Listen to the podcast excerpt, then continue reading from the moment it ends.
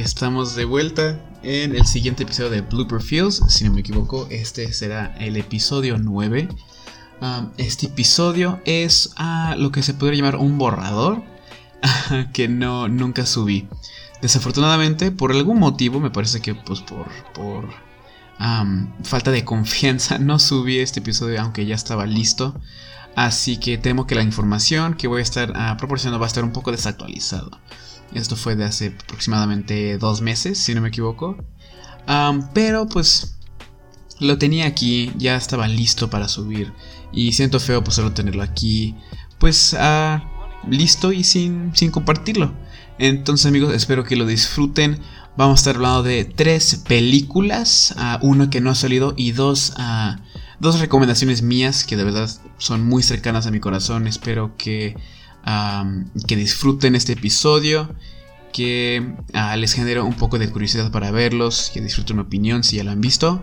Así que amigos, sin más por el momento, espero que disfruten el episodio 9 de Blooper Fields. Comencemos. Amigos cinéfilos, cineastas, bienvenidos otra vez a Blooper Fields, su podcast para cada mood. Amigos, estoy muy feliz de estar aquí de vuelta bueno, antes de comenzar, chicos, les, recomiendo que si les gusta mi contenido y tienen algún conocido, amiga, amigo, novio, novia, papá, mamá, quien sea, que creen que le puede interesar este tipo de podcast de naturaleza, cine, cultura pop y entre otras cosas que también pienso meter, escúchenlo juntos mientras están quieren solo algo que haga ruido de fondo, pongan este podcast van a ver que les va a gustar y les va a dejar algo de qué pensar. Comencemos con Fragmentos de una mujer. Wow, esta película de un director completamente desconocido para mí, Cornel Mandrus, Mandruxo, Cornel Mundruxo. Este director no lo conozco, pero un completo desconocido para mí. no tengo idea de quién a quien sea. no conozco ningún, ningún trabajo que ha sacado. La química de los actores es increíble. Es. Lo podría comparar con la Marriage Story, la película de Noah Baumbach.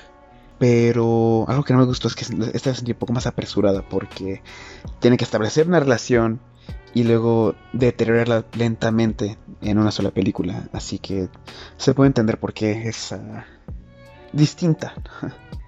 en esta película cómo eh, eh, representan lo que sucede cuando un bebé pierde la vida sin ninguna explicación, sin ninguna explicación, sin nadie a quien culpar. La protagonista pasa por presiones sociales, de su trabajo, de sus amigos, de sus familiares y por su esposo. hay muchos puntos en la película donde puedes decir, no, eh, ella merecía más el apoyo que él o viceversa. Yo no voy a entrar mucho en este tema, como dije, se lo quiero mantener muy general. Me hace pensar de la extrema fortaleza y, fuerza de voluntad de Marta, la protagonista Vanessa Kirby, de que después de una tragedia como esta, que están buscando a quién culpar, es duro ver cómo sufre por perder a, este, a, su, a su bebé. Y uno no se puede imaginar el sentimiento, menos, mucho menos su papá y ver cómo esto repercute. Uno cree que la, la verdadera tragedia es solo perder el bebé y, mucha gente no ve lo que pasa después. Tienen que seguir con sus vidas.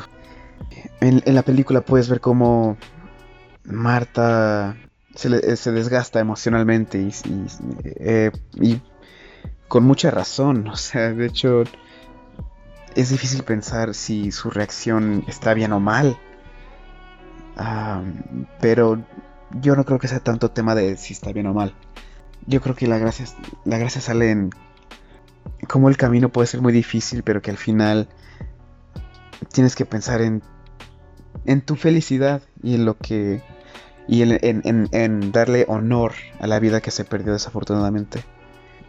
Y Marta hace cosas con las que no estoy completamente de acuerdo, pero es imposible no respetarle y admirarla de todos modos, ¿sabes?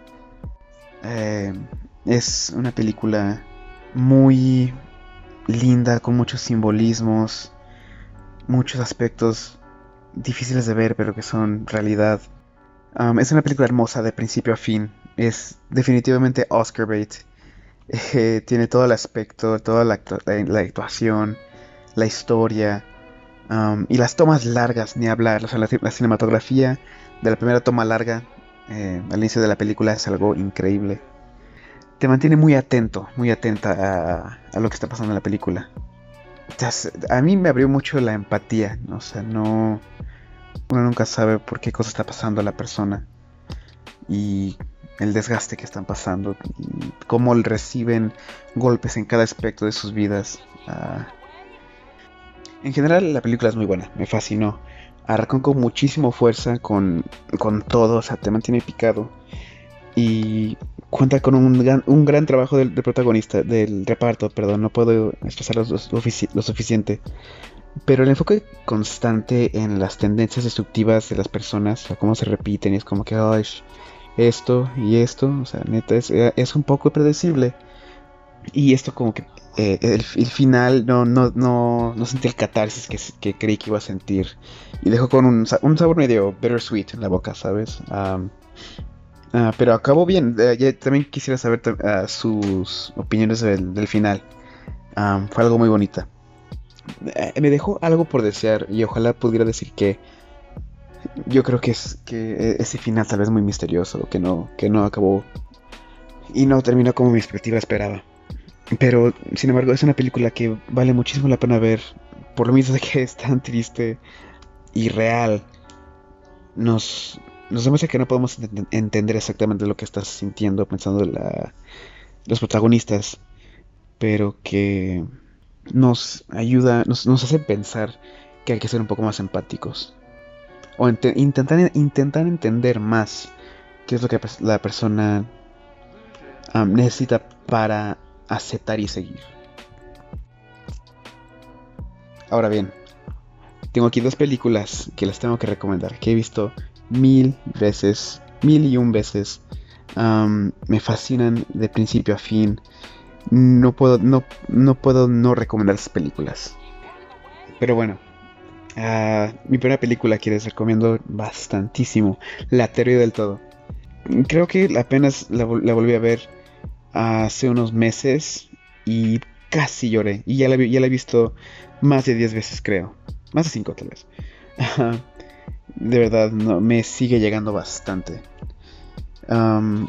dirigida por dirigida por James Marsh, un director para mí completamente desconocido, pero dirigió La teoría del todo, una película biográfica sobre Stephen Hawking. La teoría del todo tiene unas, actuaciones increíbles, y obviamente me estoy refiriendo más en específico a Eddie Redmayne. Eddie Redmayne, de verdad, una genial interpretación de la, enfermedad que tiene Stephen Hawking fue muy, conmovedor para mí cuando ah, investigué más sobre la película y atrás de las escenas. Ver a Eddie Berman atrás de escenas con, interactuando y hablando con Stephen Hawking. Ah, fue muy conmovedor, me encanta que se hayan reunido. No, no desconozco si Stephen Hawking logró ver la película antes de su, de su lamentable muerte. Pero bueno, la película pues relata de una forma tan mística y romántica la vida de Stephen Hawking lleno de obstáculos. obviamente pues todos ligados a, la enfermedad.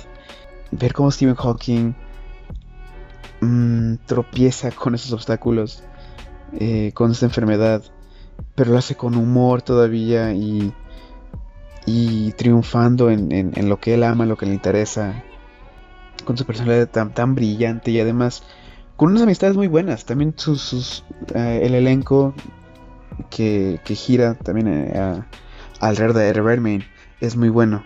O sea, los, actores de reparto también son muy buenos. Creo que también esos, actores y amistades hacen que eh, destaque más la persona tan increíble que es o era. y hay, en algunos momentos un poco de lástima, que qué injusticia pasar por esta enfermedad, pero llegas a entender más y más, después de verlo muchas veces tal vez, que es, pasa todo lo contrario, no te hace sentir lástima por él, lo contrario, yo empecé a sentir, bueno, yo en mi opinión, sentí hasta, hasta cierto punto envidia y quería aprender a ser más como él, vivir mi vida como él. Ah, sí, una película muy, muy bonita. Ah, y ahora, la película estrella del podcast, mi recomendación, que de verdad lo, lo, vi hace poco, pero que desde ahí no, no ha dejado mi mente, es muy, muy buena. Y está en Netflix, ¿qué más podemos pedir? Ah, la película es Call Me By Your Name. Um, es una película de drama y romance. Se estrenó en el, en el 2017 y ganó el premio de Oscar por mejor guion adaptado. Y dirigida por un, un director que tampoco conozco, Luca Guadagnino. Wow, esta película estoy fascinado. Eh, estaba, eh, pertenece a una trilogía, de hecho, la cinta, eh, la trilogía de Deseo de, Gaud Espero que no tu nombre. Gaud Guadagnino, junto con uh, Los Sono el Amor y Sagados por el Sol. No he visto películas, muero por verlas. Eh, ojalá hubiera leído los libros antes de verlo, porque mm, tal vez me hubiera encantado también el libro. O sea, siento que perdí algo muy increíble. Ah, siento que perdí algo que hubiera sido muy bonito leerlo. Algo tan romántico y tabú de la relación de los protagonistas, Oliver y, Elio los actores hicieron un, increíble trabajo y vimos ciertos aspectos. Es una, es una relación que nadie se puede imaginar. Yo creo que es muy original y tan especial. Muy, muy padre. Muy buena química entre ellos dos. y nos deja con una buena lección de vida. Saben que creo que nos dejó una lección. Creo que nos podemos relacionar bastante con que algo injusto puede arrebatar una persona, una persona de tu vida, alguien que amas de tu vida te los puede quitar por circunstancias, por el bien mutuo de los dos. O ni, de, los dos, de, una sola persona. Y está en su derecho. Así que no tienes a nadie a quien culpar, solo es amar y apreciar la experiencia de haber, que compartieron juntos. Y esto me recuerda a un dicho que creo que de hecho lo vi en un anime. que dice, si no estás dispuesto a soltar algo, no vale la pena conservarlo. y eso me llegó bastante. Es, es, como el típico de si amas, si amas algo, déjalo ir. Y yo creo yo soy fiel, creyente de eso, definitivamente. amar no es vincularte, vinculársela a ti. El amar es, reitero, no soy profesional en esto, solo mi punto de vista en el amor. El amor no tiene que ser monogamía. No tiene que ser uh, vivir felices juntos para siempre. El amor es soltar. El soltar porque lo amas es algo muy difícil. Y es algo que muy pocas personas tienen la fortaleza de hacer. Hacerlo es, es el mejor, es el, gesto de amor más grande, yo creo. Y bueno amigos, eso fue muchísimo de mi opinión. Dejas con un poco más de la película para que los inspire a verla. Es algo muy rápido que, que saqué de Wikipedia. Saqué algunos de estos datos de, Wikipedia. Ahí es donde conseguí más información la película es ambientada en el norte de Italia, en los años 80. Eh, creo que el 83 para ser específico. Y la cinta narra la historia de, un amor entre dos personas, entre Elio Perlman, eh, un adolescente, y, Oliver, que no, no, nunca vimos su apellido, solo es Oliver, que llega a, Italia donde está, viviendo la familia para ser asistente de su padre, de Elio. Relata la película la historia de amor entre estos personajes de forma muy genuina y bonita. Es una, es una, muy linda historia de amor, muy original. Eh, la relación y cómo lo interpretaron fue algo que me dejó bastante plasmado. Muy, muy, muy buena película. Lo pueden ver en Netflix, está ahí. Véanlo antes, de que lo quiten. Y bueno amigos, hasta ahí. Espero que no haya divagado demasiado.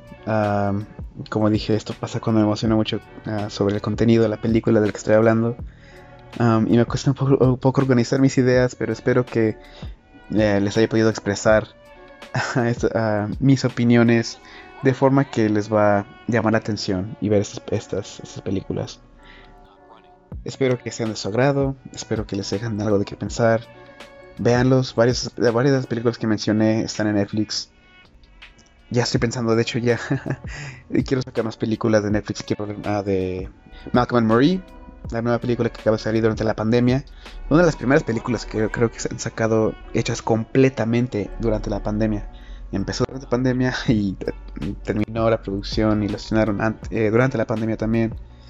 Hace unos días, creo que fue, esta, sí, esta semana se me hace, que salió a la Liga de la Justicia, el corte de, de Schneider.